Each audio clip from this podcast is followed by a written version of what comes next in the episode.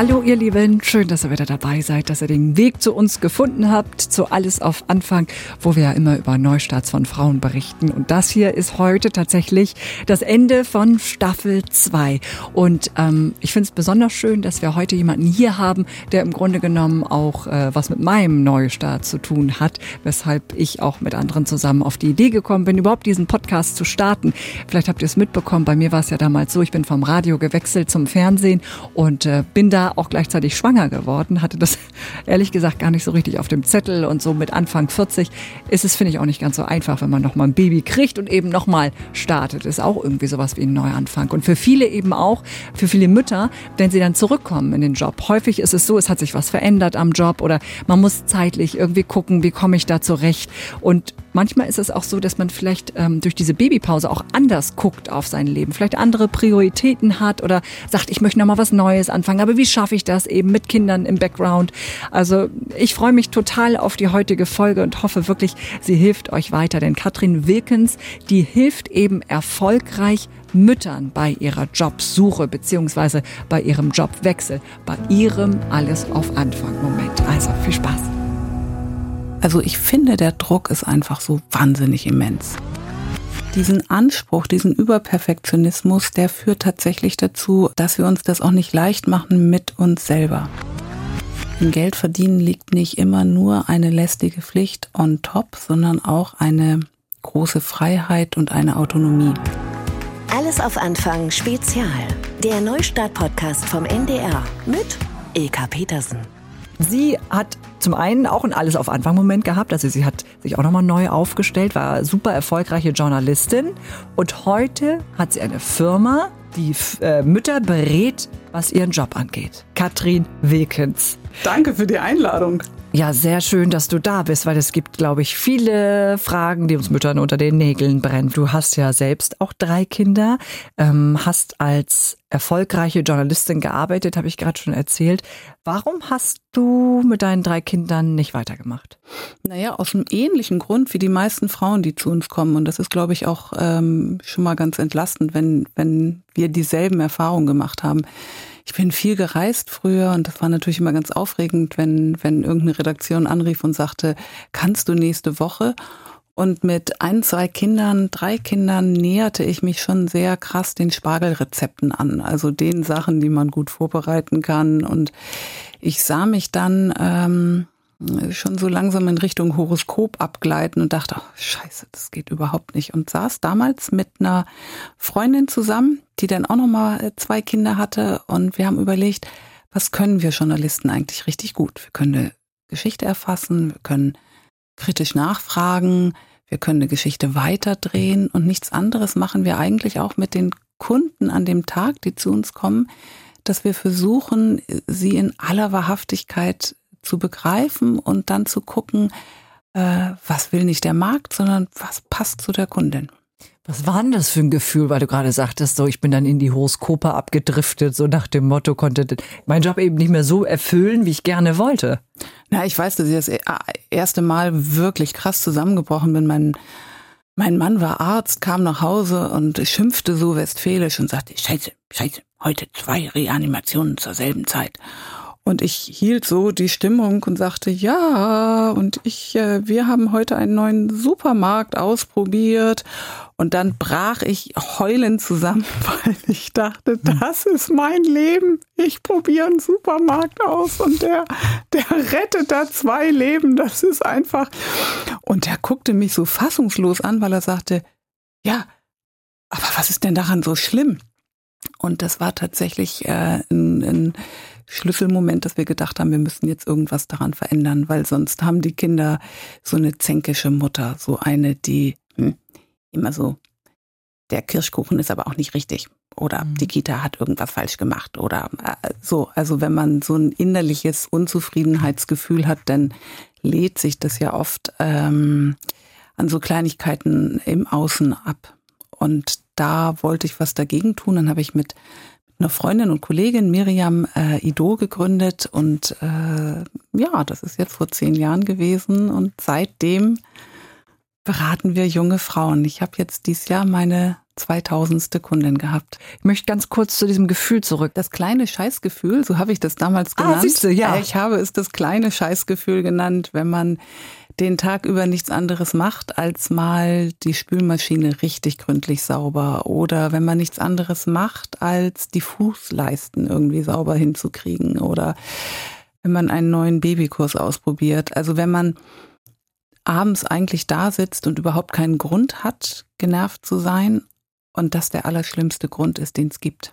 Das ist das, glaube ich, was da möchte ich ganz kurz drauf gucken, weil ich bin mir sicher, dass es vielen so geht. Ich kann das über mich auch sagen dass ich manchmal das Gefühl habe, ich bin so wenig dankbar. Ich könnte doch da einfach sitzen und sagen, dieser Babykurs war super, ähm, ich habe jetzt die Zeit, mal die Fußleisten zu putzen oder so dieses, woher kommt dann diese Unzufriedenheit? Warum sagt, warum begnügt man nicht sich mit dem, was in dem Moment da ist? Weil ich glaube, dass das ähm, vor allen Dingen eine wahnsinnige Ausbremsung ist.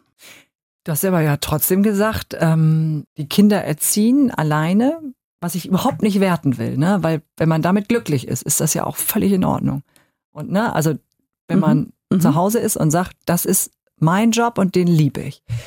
Wenn man aber sagt nein und diese, dieses kleine Scheißgefühl, wie du es genannt hast, in sich spürt und was anderes machen will, was ja bei dir so war. Weil du hast ja gesagt, ich gründe dieses Unternehmen und helfe anderen Müttern. Naja, ich glaube, bei den meisten ist es gar nicht so ein extremes Entweder-Oder, weil die Mutter, die total gerne zu Hause ist, für die ist der ähm, Drops gelutscht. Die, die ist völlig klar mit ihrer Entscheidung. Mhm.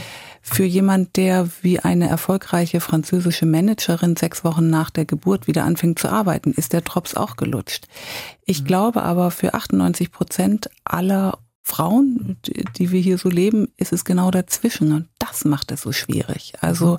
ich kann mich wirklich an viele Elternabende erinnern von der Kita, wo ich dachte, scheiße, ich muss eigentlich noch einen Text schreiben und umgekehrt ähm, bei manchem Interview dachte, okay, und was mache ich jetzt bei dem Kindergeburtstag morgen? Also diese ständige Vermischen von, ich kann mich eben nicht freuen, dass jetzt Fußleistenzeit da ist, sondern ich denke, okay, was mache ich beruflich?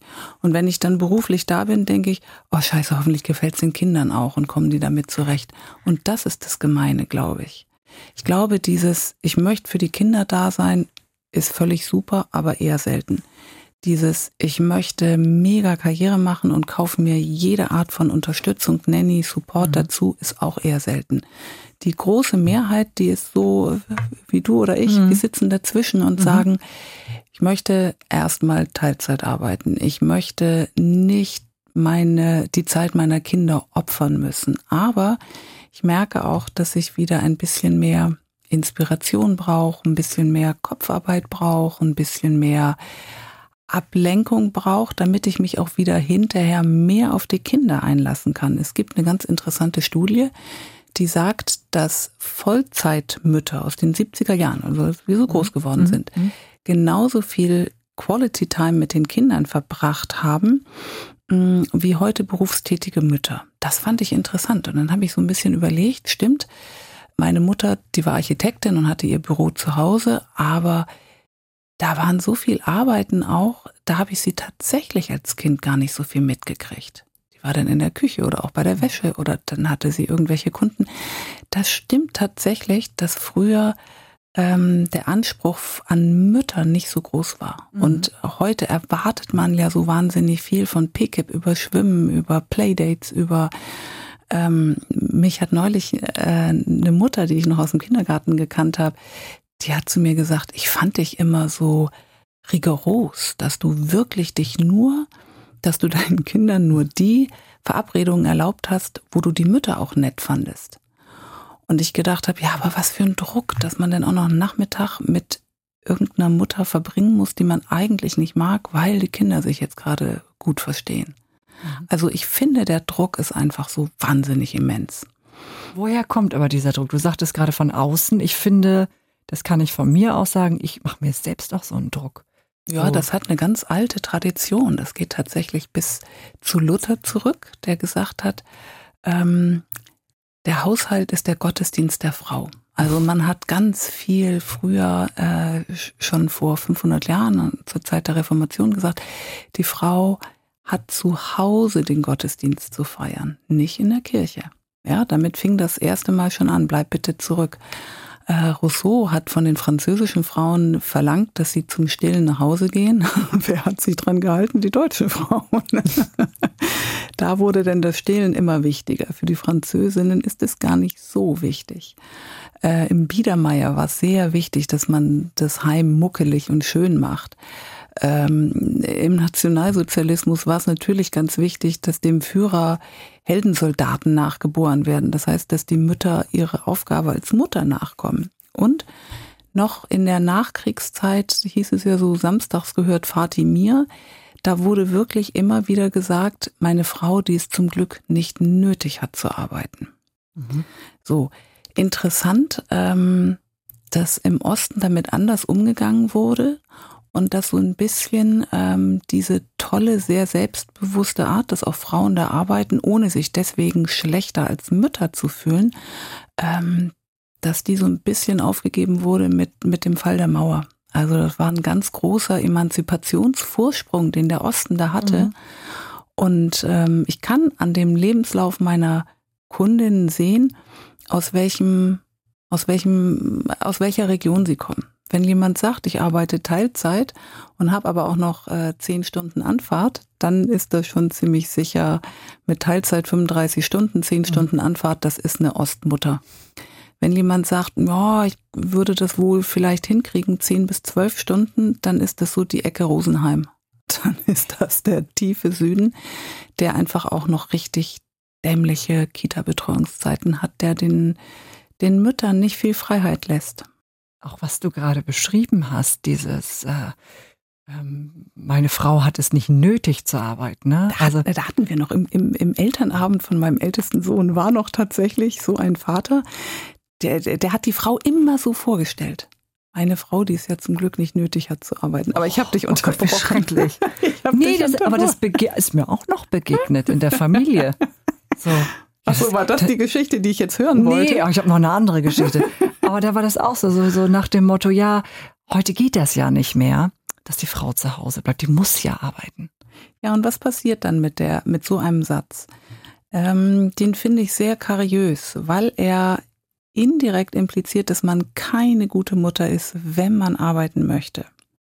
So, und ähm, heute geht das ja nicht mehr. Das ist ja wahnsinnig vorwürflich. Gerne wird sowas an Kaffeetafeln äh, zu Familienfeiern geäußert, wo es denn auch Kuchen gibt, den die Frauen gebacken haben. Der ist aber schön locker geraten dir. Ähm, ja, und, und dieses, dieses, ich möchte mir die Freiheit für beides nehmen. Das wird immer noch viel den Frauen abgesprochen oder sie sprechen es sich auch selber ab, weil ähm, weil wir es einfach gut machen wollen und perfekt machen wollen. Und wenn es geht, sogar oberperfekt. Und wenn es über, hyper, oberperfekt ist, dann bricht irgendwann alles zusammen. Wo ist da nur der Schlüssel? Weil, also ich könnte ja sagen, so in der Familie diese Sprüche, ne, oh, du musst arbeiten gehen oder wie, du gibst dein Kind in die Betreuung, dieses Ganze, das kennen wir, glaube ich, alles, was da von außen so kommt. Oder neulich hatte ich erlebt, das war die Geschichte, äh, die ich dir noch erzählen wollte, da wurde mir gesagt, weil ich so, wir haben so drüber geredet, okay, beide arbeiten viel mit Kindern und so, wir müssen mal irgendwie gucken, wie wir uns da teilzeittechnisch mhm. irgendwie das teilen. Und dann äh, sagt äh, XY zu mir, ähm, ja, das geht ja nicht, dein Mann muss ja in die Rente einzahlen. da, da, Ach so. Natürlich. Weißt du, so, ne? und, und sowas Das wäre mein, das wäre der, der Moment, wo mein Mann ganz schnell zum Grill geht, sich noch eine Wurst holt und meine Kinder alle drei ihre Ohren spitzen, weil sie denken, oh, jetzt hält Mama dem gleich eine Predigt. ähm, und alle Erwachsenen, jetzt kann man so ein bisschen gucken, alle Erwachsenen möchten eigentlich, dass sie aufhört, aber die wird jetzt so, die wird jetzt so physisch. Äh, also da haben wir eine gute Rollenverteilung. Ja, und ich bin so faul gewesen in dem Moment. Ich habe nur gedacht, ich habe nur innerlich, aber du siehst, es beschäftigt mich noch immer. Ich hätte was sagen sollen. Ähm, aber um darauf zu kommen, also man kriegt es von außen, aus allen Ecken, in der Familie, im Job und so weiter. Da könnte ich ja aber ja, wenn ich die richtige Einstellung habe, einfach sagen, ich diskutiere das aus oder es ist mir egal. Aber warum sind wir alle so angreifbar? Warum nehmen wir das so an?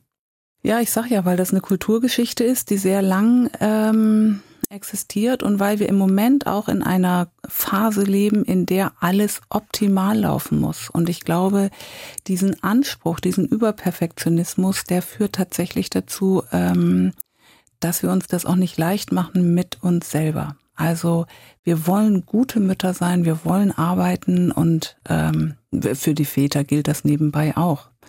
Es gibt noch eine andere Möglichkeit, äh, wie man dem so ein bisschen begegnen kann.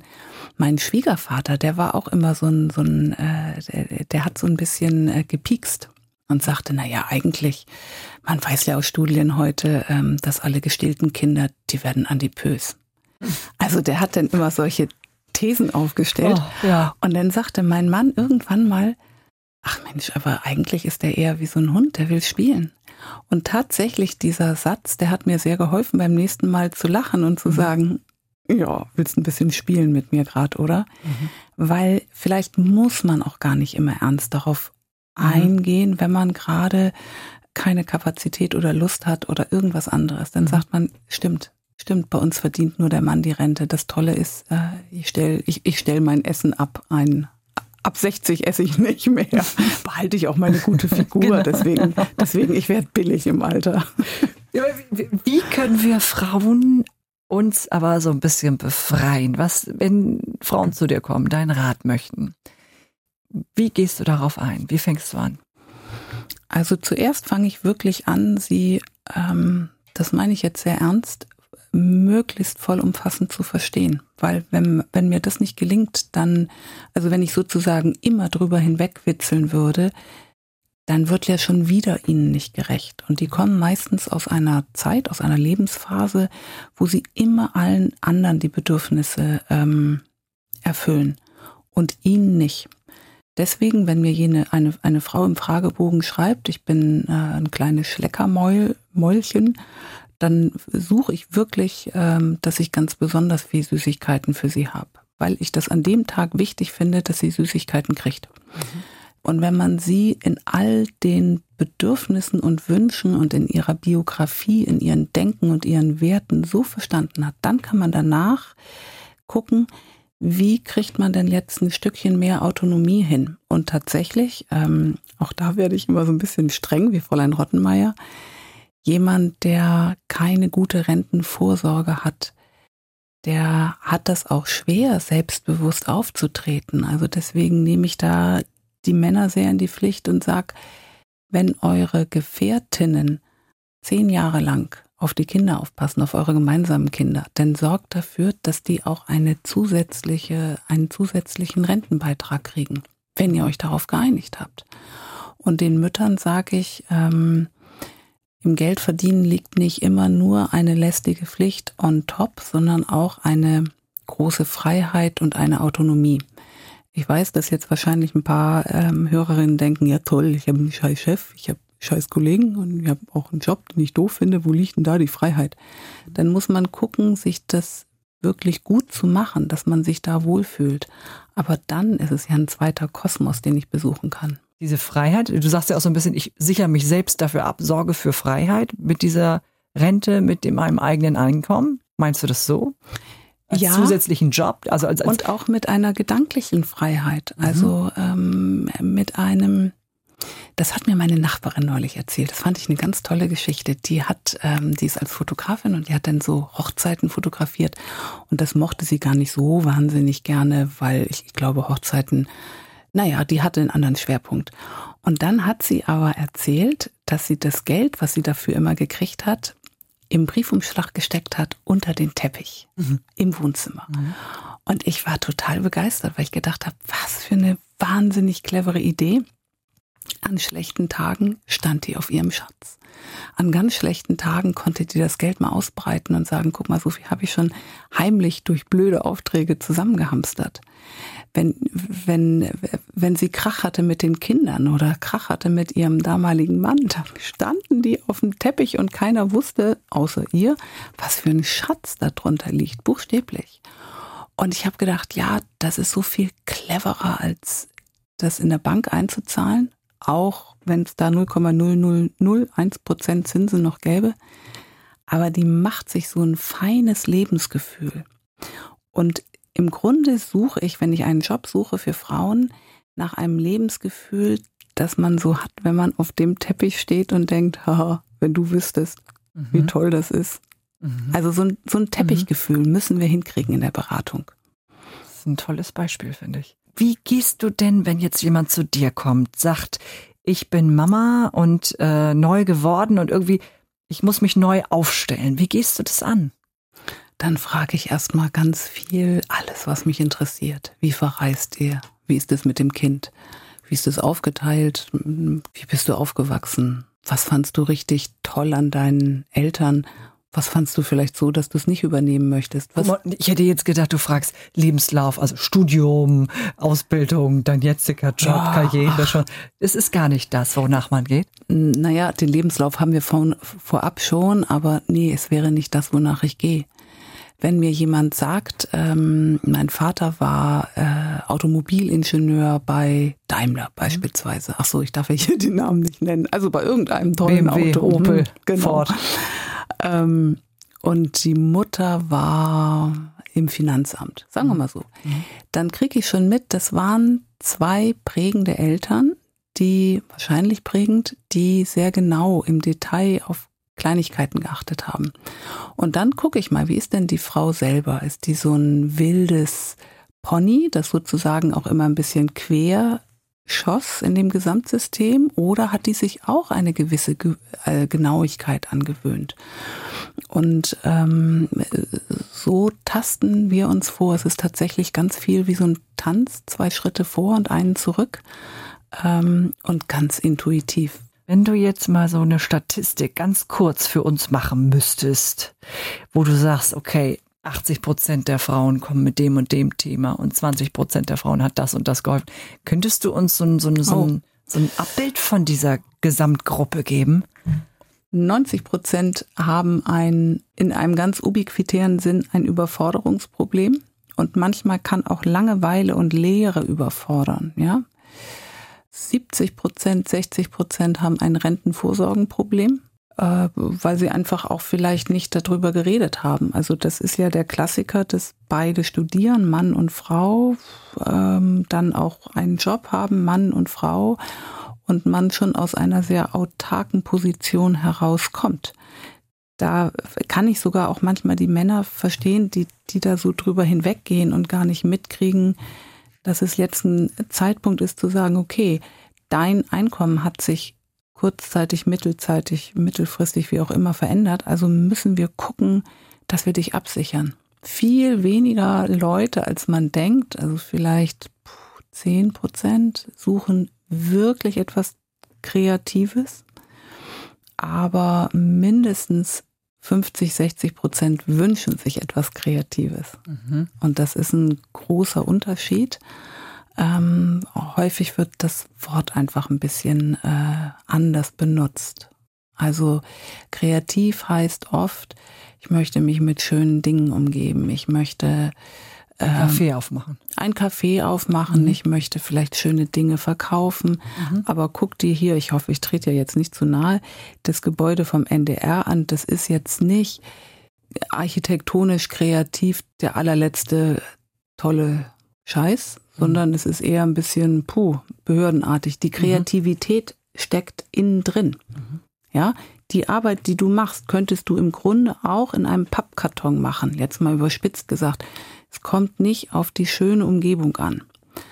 Und deswegen steht auch so der Wunsch nach Kreativität ist dann eher häufig eine Metapher für, ich möchte mich wieder ein bisschen auch inspirieren lassen dürfen. Das steckt dahinter. Mhm. So, und dann muss man sagen, na ja, so ein Café, so ein Müttercafé, das kann toll eingerichtet sein. Und dann, dann ist es relativ monoton und langweilig, weil es tatsächlich jeden Tag dasselbe ist. Den Kaffee Latte normal oder mit Hafermilch? Darf es noch ein Stück Kuchen dazu sein? Wir hätten Buchweizen Erdbeere heute im Angebot. Das ist nicht kreativ. Und deswegen muss man sehr genau gucken, wenn, wenn Kunden kommen und sich was Kreatives wünschen, ist auch das tatsächlich der Begriff, nach dem sie sich sehnen. Das ist witzig, dass ähm, du das jetzt so sagst mit diesem Kaffee, weil ich gerade während du das so erzählt hast, sind mir auf Anhieb drei Freundinnen eingefallen, die zu mir gesagt haben, ach, wenn, dann würde ich mich gern selbstständig machen mit so einem Kaffee-Ding. Es geht darum, glaube ich, das Bedürfnis unter dem Bedürfnis zu finden. Mhm. Ja. Und ja. dann kommt man dem schnell sehr nahe. Hast du das Gefühl, dass ähm, Mütter oft nicht in ihren alten Beruf zurückkehren können und woran liegt das? Ja, da liegt, oh, das, das sind so viele Faktoren. Uff, ähm, das liegt tatsächlich noch ein bisschen manchmal an der hohen Ausgangsbildung, die sie haben. Und dann kommen sie zurück und wollen mit 20 Stunden anfangen und können also ihre kleine Führung, die sie bis dahin schon mal inne hatten, gar nicht ausführen. Bums, setzen die auf einem eher langweiligen, zwischengeparkten Job und denken, das geht nie wieder weiter. Es gibt einfach, ähm, das gibt es auch Unternehmen noch mit viel Klassikern, weißen alten Männern, die, die irgendwie ein bisschen die, die Frauen rausschieben. Ähm, es gibt viel auch, ja, das muss man auch sagen, es gibt auch Mütter, die sich richtig Karriere nicht erlauben mögen mit Kind, weil sie das Gefühl haben, mein Sohn oder meine Tochter zahlt dann einen Preis. Und dieses Gefühl, das kann man nicht wegargumentieren und sagen, nein, guck dir doch mal Dänemark, da, da, da. Sie hat das Gefühl, Punkt. Und das Gefühl ist ernst zu nehmen. Dann muss man was anderes finden. Also es gibt, glaube ich, ganz viele Gründe. Ähm, fieserweise war Corona tatsächlich auf der einen Seite ein bisschen äh, fördernd, weil auf einmal geht Homeoffice denn doch ganz schnell, hups, Konnte man sich vorher gar nicht so vorstellen. Auf der anderen Seite weiß man aus Statistiken, dass Frauen wirklich sehr retraditionalisiert sind in dieser Zeit und ähm, jetzt im Grunde mehr denn je so ein bisschen auf geparkten Positionen äh, hocken und dann nicht richtig weiterkommen. Und manchmal kann das auch einfach nur helfen, ähm, wenn sie eben zu einem Gespräch oder zu einem Tag oder so einfach zu jemandem kommen, der total selbstverständlich sagt, ja klar geht das, das kriegen wir hin weil auf einmal ist wieder was möglich, was man sich vorher nicht erlaubt hat. Und das ist, glaube ich, so ein bisschen der Vorteil. Ich bin ja schon sacken viel älter als die meisten Kunden. Ich bin 51 und meine Kinder sind aus dem Gröbsten raus, wie man so sagt. Ähm, das ist eine Entlastung, wenn jemand dann sagt, doch, du darfst dir diese Art von Egoismus erlauben, ohne dass du eine schlechte Mutter bist. Vielleicht wünsche ich vielen Frauen einen kleinen Tick mehr Egoismus. Das kann ein Buch sein, das kann eine Yogastunde sein, das kann ein Babysitter sein, das kann ähm, auch an zwei Tagen in der Woche der Lieferdienst sein, der das Essen bringt. Das muss nicht alles Vollwert Bio sein. Also wirklich im allerkleinsten Alltagssinne sich immer wieder Inseln des Egoismus erlauben, weil ich glaube, das braucht man erstmal, um so viel Kraft in sich zu sammeln, dass man dann eine größere Veränderung angehen kann. Das würde ich jedenfalls am meisten verschenken, wenn ich das könnte zur Geburt. Ich, vers ich verschenke tatsächlich inzwischen nur noch Egoismusgeschenke an Frauen, nicht an die Kinder. Die haben schon 17 Schnullerketten. Ich versuche eine Osteopathiestunde für die Frauen zu verschenken oder einen Babysitterdienst-Gutschein mhm. oder ähm, weil an die Mütter tatsächlich viel zu wenig gedacht wird. Was würdest du Frauen mit an die Hand geben? Was ist wichtig zu beachten, ähm, wenn du ein Kind bekommen hast und dich jobmäßig wieder einbringst? Tatsächlich einmal umzuschalten und nicht als allererstes, auch wenn das immer anders gesagt wird, äh, nicht als allererstes mit dem Kind zu der alten Arbeitsstelle zu gehen, weil da muss man jetzt, glaube ich, gut trennen zwischen ich bin eine Mutter, die arbeitet und ich bin eine Mutter, die zu Hause bei dem Kind ist. Ich würde jetzt nicht so wahnsinnig viel Fokus auf das Kind beim Arbeitsplatz legen, nicht wegen der anderen Kollegen, auch nicht wegen des Chefs, sondern damit man sich deutlich wieder in einer anderen Rolle spürt. Das ist hilfreich, sich dann auch zu solchen ähm, Terminen durchaus anders zu kleiden, damit man sich in einer anderen Rolle spürt. Was Frauen immer sehr gut können, ist Netzwerken, wenn es um die Kinder geht. Da macht man Playdates aus, da macht man äh, Verabredungen, Übernachtungspartys, Kindergeburtstage. Und genau dieses strategische Netzwerk, das muss auch beruflich stattfinden. Also einmal in der Woche sollte man so ein strategisches Mittagessen gut planen, damit man nicht ganz, ganz, ganz alleine irgendwann da ist, sondern so ein paar Kontakte hat. Mensch, der hat mir doch neulich erzählt, vielleicht könnte der. wir Journalisten, wir können das immer so wahnsinnig aus dem FF, weil das im Grunde eine Notwendigkeit der Recherche ist, dass wir ein, ein Netzwerk, ein Telefonbuch haben. Das bräuchten eigentlich Mütter auch, und zwar wirklich ganz strategisch. Und dann hilft wirklich, also so eine feste Zeit, einmal in der Woche, zwei Stunden, drei Stunden sich hinsetzen und schreiben, was will ich. Weil in dem Schreiben, auch wenn es nicht alle gelernt haben, ist es völlig egal, da kommt viel raus, von dem man vorher noch nicht unbedingt wusste, dass man das in sich drin hat. Schreiben ist tatsächlich eine gute Möglichkeit, um sich selber auf die Schliche zu kommen und seinen Bedürfnissen. Einfach also, runterschreiben. Schreiben. Für keinen anderen, nur mhm. für einen selber. Und äh, ja, wenn ihr mehr dazu wissen wollt, übrigens auch mit dem Netzwerken habe ich gerade gedacht, ne? Tijin Unaran hatten wir auch mal in meinem Alles auf Anfang Spezial. Die erzählt ja so ein bisschen, wie, das, wie ihr das am besten anfangt. Könnt ihr ja vielleicht mal reinhören. Vielen, vielen Dank, Katrin, für diese gerne. Einblicke. So, das war also das Finale von Staffel 2. Ich hoffe, ihr konntet was für euch mitnehmen, habt vielleicht auch so ein paar Gedankengänge irgendwie jetzt, die ihr ganz für euch alleine eben für euren Alles auf Anfang Moment nutzen könnt. Und das muss ja nicht immer ein ganzer, ganzer Anfang sein. Es kann ja manchmal einfach auch eine kleine Veränderung sein im Leben, die dann doch dazu beiträgt, dass man ein bisschen glücklicher ist. Ja, Staffel 2 war für uns alle eine ganz besondere, denn es waren so viele tolle Frauen wieder dabei, wo auch wir jetzt aus der Redaktion oder für mich ganz persönlich als Moderatorin des äh, Podcasts oder als Interviewerin eben, ja, ich auch ganz viel für mein Leben so mitnehmen konnte. Ich weiß noch, wie oft ich im Auto saß und nach den Interviews und gedacht habe, okay, irgendwie könnte ich davon auch was in mein Leben nehmen und es dahingehend verändert. Habe ich auch so ein bisschen. Also ich habe durch den Podcast tatsächlich auch mich so ein bisschen anders aufgestellt und, und jobtechnisch eher da nachgeguckt, nicht unbedingt, was bringt vielleicht auch die richtige Kohle, sondern was macht mich wirklich glücklich. Ja, ich hoffe, dass ihr auch in diesem Podcast viel gefunden habt und ähm, uns weiter treu bleibt, dann kommt es vielleicht auch zu Staffel 3. Ich werde euch da auf dem Laufenden halten, möchte mich jetzt aber erstmal bedanken, weil ohne diese Frauen wäre dieser Podcast eben auch nicht möglich gewesen. Ein ganz dickes Dankeschön geht an Anna Kohut, die hier den Hut auf hatte, alles organisiert hat. Leonie Kampmeier und Annika Röhrs, die beiden haben diese tollen Frauen gefunden, sie vorbereitet, mit ihnen gesprochen und dafür gesorgt, dass sie eben bei uns zu Gast sind. Und und auch ein dickes Dankeschön an Nadine Gries, Simone Glöckler, Sarah Wiedenhöft, denn die haben dafür gesorgt, dass ihr überhaupt erfahren habt von diesem Podcast. Die haben eben Werbung dafür gemacht und dafür gesorgt, dass er überall platziert wird, so dass er euch auch irgendwie begegnet. Ja, und das haben sie eben alle mit viel, viel Herzblut getan. Und dafür möchte ich mich auch ganz persönlich nochmal ganz, ganz doll bedanken, dass ihr alle so dabei wart und eben auch gesagt hat, alles auf Anfang ist ein Herzensprojekt. Und wir alle hoffen, dass es weitergeht. Dafür erzählt bitte weiter weiter, dass es diesen Podcast gibt, dass er abonniert werden muss hier in der ARD Audiothek und dann hören wir uns hoffentlich bald wieder.